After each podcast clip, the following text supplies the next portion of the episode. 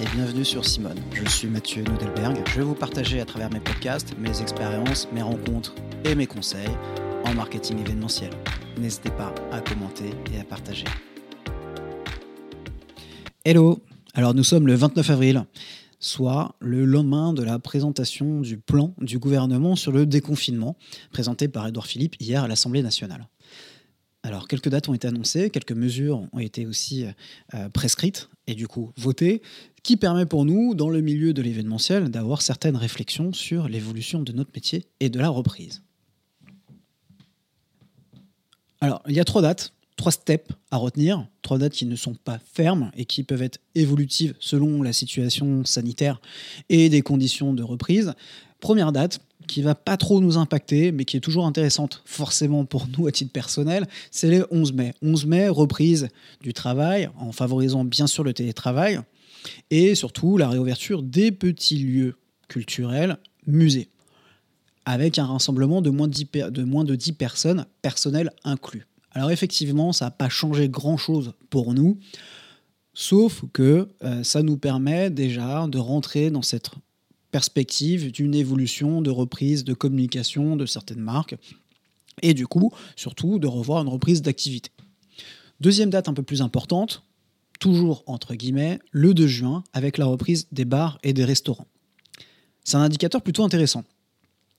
Si on reprend, si on se revoit deux mois en arrière, en mars, nous étions du coup confinés, enfin le confinement s'est fait par étapes. La première étape qui était les événements de moins de 1000 personnes, et puis après les événements de moins de 100 personnes, avec la fermeture qui a été plutôt immédiate des bars et des restaurants. Ce qui sous-entend potentiellement, peut-être encore en juin, une reprise d'activité avec des événements de moins de 100 personnes, ou en tout cas pour nous des événements de petite quantité.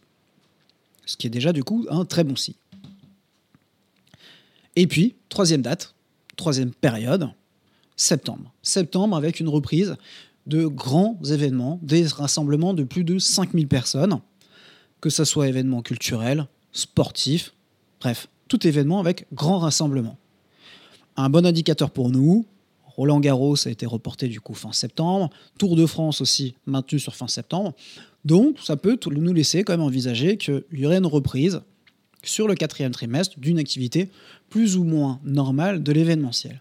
Alors bien sûr, j'utilise beaucoup le mot potentiellement parce que c'est une équation avec plein d'inconnus.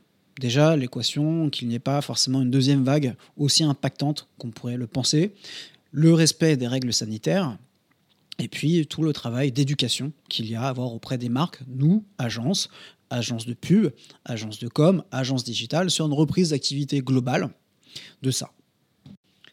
Alors sur ce point, moi je reste plutôt confiant, notamment à travers deux données. La première donnée, qui est celle euh, qu'on a pu le voir avec Boris Cyrulnik sur le, travail de résilience, c'est que les gens vont avoir cette envie de se revoir, d'avoir des liens sociaux euh, et dans des lieux d'échange. D'ailleurs, c'est la première question qu'on pose aux Français qu'est-ce que vous allez faire à la sortie des confinements C'est voir leurs amis, leur famille. Et pas forcément aller faire la fête, de grandes sorties, voyager ou quoi que ce soit, ça reste cette donnée primordiale. On aura besoin, et notamment le fait d'avoir d'ultra digitaliser nos rapports ces derniers temps, d'avoir un retour à l'humain. Toujours dans le contexte des gestes barrières, de la distanciation, etc. Ça, c'était une première donnée, et qui marche du coup pour le domaine de l'événementiel, et notamment dans la stratégie de com interne et externe. L'autre point, c'est plus sur le territoire de la marque. Une marque ne peut, en tout cas, ne peut ne pas communiquer. Une marque doit être présente et du coup reprendre son territoire, revaloriser son rapport à l'homme, d'humain à du coup client, d'humain à prospect, et idem pour la partie entreprise à collaborateur. C'est pour ça que du coup je reste plutôt confiant sur cette reprise-là, c'est que nous partons là d'un terrain qui est plutôt vierge depuis ces derniers temps, et on a besoin de réengager ce mécanisme de contact entre marques. D'ailleurs, c'est un point aussi qui est assez intéressant entre l'événementiel et nos cousins de la publicité.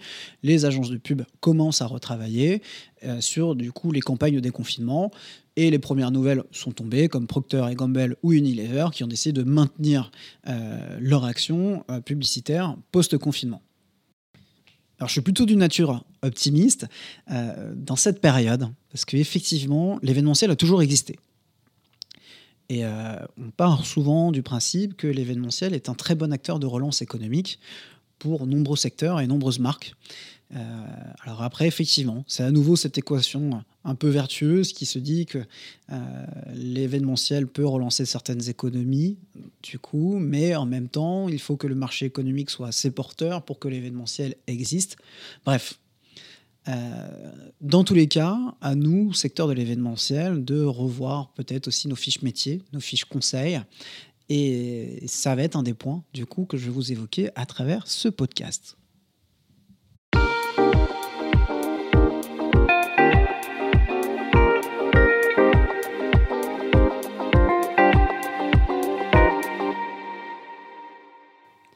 Et du coup, comment occuper euh, ce territoire, cette possibilité de communiquer auprès de vos clients et collaborateurs durant cette période-là? Eh ben, Il y a le digital. Alors forcément, ça fait des mois qu'on vous parle de live stream. Euh, il ne faut pas arrêter. Il ne faut pas arrêter, mais par contre, on peut toujours se réinventer et créer du contenu spécifique. Alors, il y a le live stream personnalisé, privé. On peut imaginer à ce moment-là des concerts privatifs. Euh, du contenu exclusif culturel avec des conférences et une visite d'une galerie à distance. On peut imaginer du coup les cocktails euh, participatifs avec une conférence sur une présentation de produit à distance, mais aussi par exemple des cours de bien-être euh, sur l'immunité, sur le renforcement personnel pour être prêt à la reprise de travail post-confinement, mais aussi des sessions de sport et ça proposé par vous, entreprise, aux collaborateurs, aux clients qui permettra d'avoir un contenu beaucoup plus personnalisé et beaucoup plus pertinent. Ça nous permettra d'avoir aussi cette réappropriation du discours, de l'échange, euh, d'avoir ce, sentiment de collectif entre le salariat, entre le salarié, le collaborateur, le participant et du coup l'entreprise, la marque, l'annonceur. Il y a aussi des solutions, par exemple comme Tractel, qui propose des web radios euh, avec une playlist qui peut être participative. Donc vous créez la playlist la playlist peut être créée par vos clients, par vos collaborateurs, mais aussi à des moments l'envoi de podcasts, de mindset, bref. D'avoir cette éducation collective à une reprise de travail, à une reprise d'activité pour tous de façon saine euh, et efficiente et performante, sachant que effectivement nous ne partirons pas en vacances dès demain, nous ne verrons pas à la plage dès demain, donc autant reprendre avec plaisir et passion notre métier.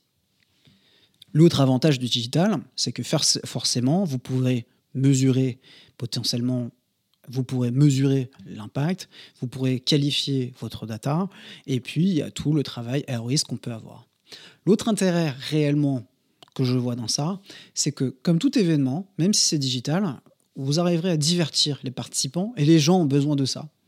On arrive quand même sur une période assez longue hein, de confinement. Donc on a besoin d'avoir du nouveau contenu, d'avoir euh, un enrichissement culturel qui est plus plus que finalement regarder l'énième série Netflix, de faire les devoirs à nouveau pour les enfants. On a besoin d'avoir de nouveautés. Et vous, en tant qu'entreprise, c'est l'occasion aussi de pousser ce contenu-là et d'être du coup acteur acteurs du bien-être des gens, même chez eux. D'ailleurs, en parallèle, on voit de plus en plus de solutions, comme envoyer des bouquets de fleurs directement ou des box euh, directement chez vos clients, chez vos collaborateurs, pour recréer ce lien social qui nous manque, tout en respectant du coup effectivement à 100% les conditions, euh, les conditions sanitaires. Et puis on a une autre solution événementielle euh, qui est un peu décalée parce qu'elle nous pourrait nous rappeler les films des années 60-80 euh, aux États-Unis, c'est le drive-in avec le cinéma. Alors on a pu le voir en Corée, en Japon, aux États-Unis et maintenant même le drive-in à Londres avec un opéra.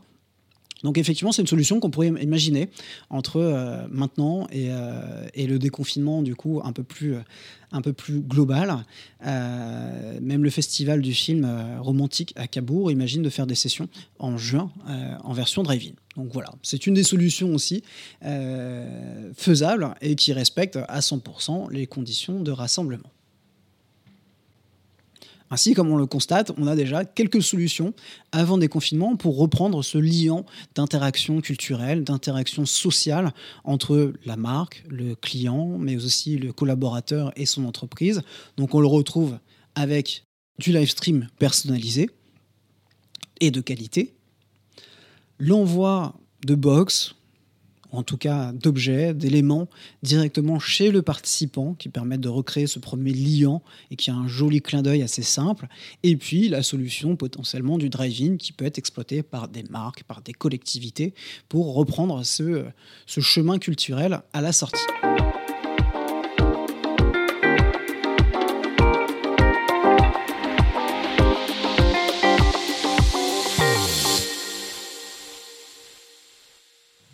Et puis, il va se passer quoi? Il va se passer quoi en juin, juillet euh, en septembre avec la reprise de notre activité, certes progressive, avec des volumétries progressives? Mais comment ça se passer C'est un peu l'incertitude, autant pour nous, agence, mais aussi clients, parce qu'on n'a pas encore de cahier des charges, il n'y a, a pas de prescription donnée par le gouvernement sur la manière d'exploiter les événements.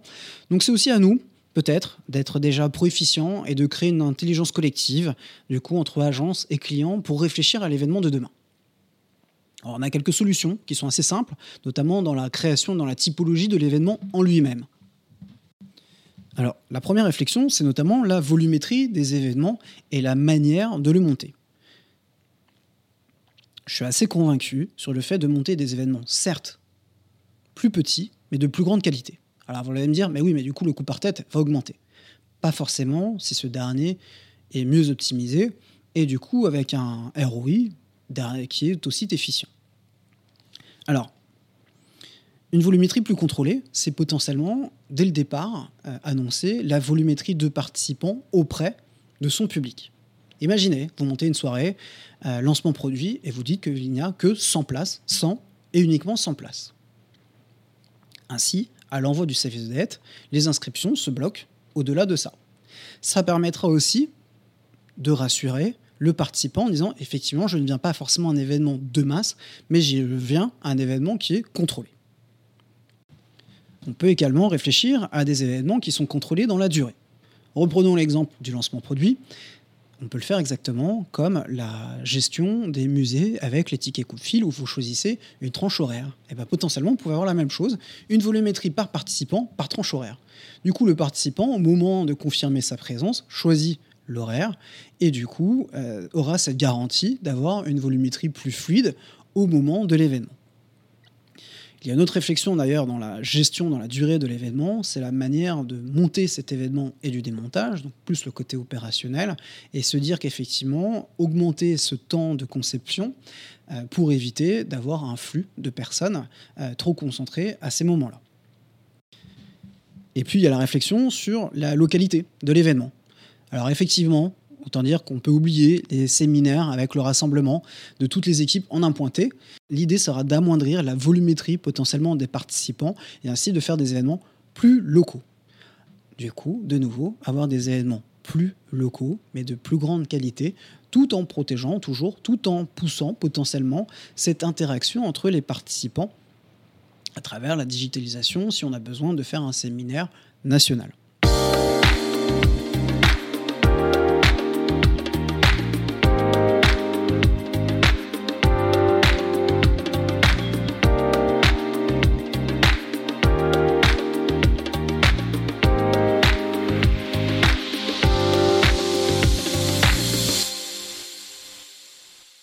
Puis après, il y a toutes les réflexions logistiques qu'on peut avoir par rapport aux événements. Première réflexion logistique, c'est effectivement peut-être étaler le temps de montage et de démontage et ainsi travailler prestataire par prestataire afin d'éviter toute volumétrie et trop de contacts potentiels d'une population à un moment T. Après, des choses assez simples, il y a la réflexion de la gestion des flux de l'événement. Alors comme évoqué, on a dit qu'on pouvait faire par exemple des invitations avec des créneaux horaires, mais aussi favoriser l'entrée potentielle des participants avec euh, un fléchage au sol de sens de circulation qui peut très bien marcher, notamment euh, dans les expositions, dans les musées, dans les salons professionnels. Ça se fait beaucoup à l'étranger, avoir un réel sens de circulation.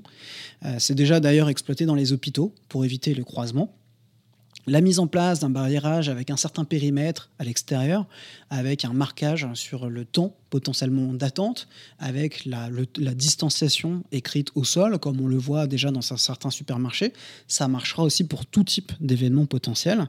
Et puis surtout, une vraie contrainte, c'est revoir la volumétrie des lieux.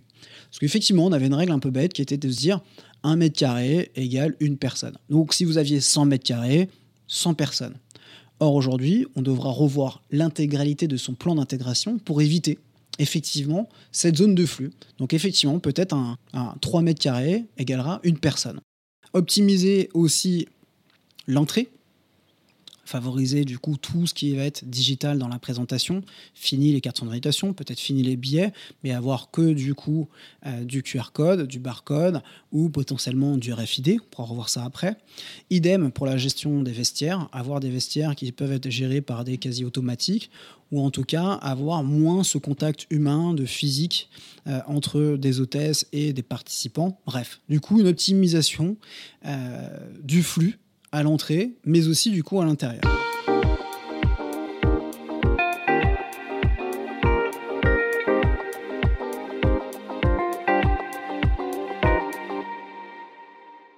Et puis après, on va rentrer dans toutes les réflexions sanitaires. Alors là, effectivement, c'est un peu la grande attente du moment. C'est est-ce que demain, on aura un label? Un label de qualification pour dire que notre événement est anti-Covid, ou en tout cas respecte une certaine ligne qui fait qu'on peut rassurer, que ce soit du coup les annonceurs, mais aussi les participants qui vont être dans des garanties, qui vont avoir des garanties du coup sanitaires pour profiter pleinement de la manifestation sans crainte. Alors forcément, des choses basiques, c'est retrouver des distributeurs de gel hydroalcoolique, des distributeurs potentiellement de masques, des distributeurs potentiellement de gants. Ça, ça va être une des bases primaires. Ça, va être un peu notre kit, le kit de survie, le kit d'exploitation anti-Covid, qui sera de base à mettre dans tous les événements avec du flux.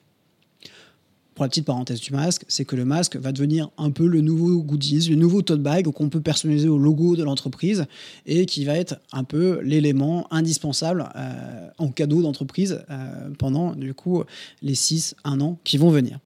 Après, on a des réflexions un peu plus poussées, comme la réflexion notamment euh, de portiques, euh, de portiques avec la prise de température, mais ça peut être aussi les portiques de décontamination.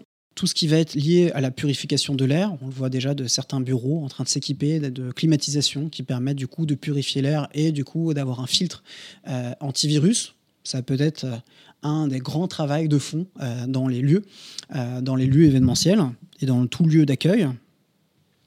Et puis aussi toutes les réflexions, par exemple, du RFID, euh, qui permettrait, par exemple, de euh, bloquer son casier de vestiaire, qui permettrait de payer, qui permettrait d'échanger ses cartes de visite. Bref, encore un outil, effectivement, un outil technologique qui permet de limiter la gestion de contacts. Et il y a aussi la solution, par exemple, des autoclaves. Imaginons une conférence euh, avec l'utilisation de micro-répétitions donc, euh, ou des tablettes qui sont prêtées pour les participants. Le fait, du coup, d'avoir des autoclaves à disposition pour, euh, du coup, stériliser chaque appareil exploité. Bref, de toute façon, je pense que vous l'avez vu sur Facebook, sur LinkedIn, sur Instagram. Nous sommes inondés euh, chaque jour de nouvelles solutions. Euh, tant mieux, parce que du coup, je pense qu'à terme, c'est toutes ces solutions-là qui nous permettront ainsi aux clients de proposer une liste euh, de solutions potentielles dessus. Et puis après, forcément, le fond, c'est qu'il va y avoir aussi toutes les sociétés de désinfection sanitaire. On le retrouve pour les bureaux, mais ça va être aussi la même chose pour l'événementiel. Si surtout on a des événements de durée, de proposer effectivement un nettoyage, euh, un nettoyage du coup antivirus à ce moment-là. Bref, c'est une liste un peu à l'après-vert, mais effectivement, c'est toutes ces solutions euh, techniques, techno, qui pourraient du coup nous aider à mieux gérer euh, la partie flux événementiel, tout en respectant ce côté très sanitaire. Et puis il y a un autre métier qui va devoir aussi se réinventer, ou en tout cas proposer plein de solutions liées au sanitaire. Déjà qu'il y avait des contraintes assez lourdes, c'était la partie food, la partie traiteur. Parce qu'effectivement, euh, c'est du personnel qui sert de l'alimentaire. Euh, ce personnel-là, forcément, devra avoir des masques, des gants, du coup, potentiellement plusieurs sur le service. Euh, et puis après, il y a la constitution même, du coup, du buffet. ce dernier, un cocktail, c'est composé de pièces, de pièces généralement sur plateau. Donc effectivement, peut-être on ne fera plus de cocktails de pièces, mais du coup, euh, le retour des portions individuelles comme la verrine avec du 100% jetable pour éviter tout contact, avoir des zones aussi où on peut laisser euh, les produits consommés sans qu'il y ait d'échange à nouveau sur la table, sur le buffet. Et puis peut-être la réflexion d'avoir euh, un plan, euh, un plan d'implantation des buffets euh, qui est moins linéaire comme on l'avait sur un poste boisson et un poste, un poste food, mais avoir plusieurs du coup plans d'implantation qui permettent ainsi de ne pas avoir un retroupement euh, sur une zone précise, mais du coup avoir un, un flux un peu plus, un peu plus élargi.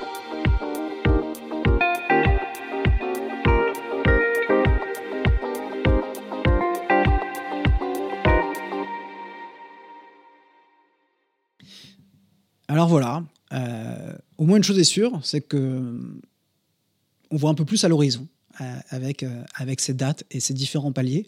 on peut rester confiant sur la reprise de l'événementiel, même si pour l'instant, comme beaucoup d'agences, les choses sont au calme. Mais c'est à nous aussi, en tant qu'agence, de rééduquer euh, les clients, de les accompagner dans ce changement-là. Euh, dire que l'événementiel existe toujours, on a toujours besoin de l'événementiel, on a toujours besoin de ce rapport euh, d'échange d'humain à humain. Et ça va être d'ailleurs la vraie réflexion des prochains événements, c'est peut-être faire moins d'événements, mais de plus grande qualité, en recentralisant l'humain dans nos dialogues, l'humain dans nos rapports. Mais une chose est sûre, pour que cela fonctionne, il faut que l'on mette en place une intelligence collective. L'intelligence collective, c'est euh, nous, en, tant qu'agence, peut-être mettre nos égaux de côté euh, et, arriver à construire du coup une vraie réflexion commune sur euh, l'optimisation par métier, parce que Dieu sait que nous avons des métiers pour respecter les conditions sanitaires et du coup rassurer que ce soit les participants et les clients. Et puis je crois aussi en l'intelligence collective entre nous, agence, et puis les annonceurs. Alors effectivement, on nous perçoit souvent comme des producteurs, comme des créatifs, comme des logisticiens. Mais notre métier avant tout est un métier de conseil. Et profitons de cette période-là qui nous reste, qui, est plutôt courte en soi, sur la réflexion et le conseil qu'on peut apporter aux entreprises. La réflexion sur toutes les conditions sanitaires pour accueillir les participants dans, dans le meilleur contexte, dans les meilleures conditions, pour ainsi rassurer que ce soit le client et le participant. Et puis, il y a aussi toute la réflexion qu'on peut apporter sur le contenu, sur la créativité, sur la scénographie, sur le storytelling, pour faire en sorte que cette reprise événementielle soit une reprise qui soit marquante et émotionnellement riche pour chaque participant, pour chaque entreprise. Voilà, comme vous l'aurez constaté, je suis plutôt confiant sur l'avenir euh, et plus plutôt serein. Euh, c'est une période pour nous, pour nous remettre certes en question, mais repartir du coup de plus belle et faire en sorte qu'effectivement le Covid était présent, le Covid sera encore présent, euh, mais nous pouvons vivre avec et vivre sereinement en respectant toutes les meilleures conditions pour le faire.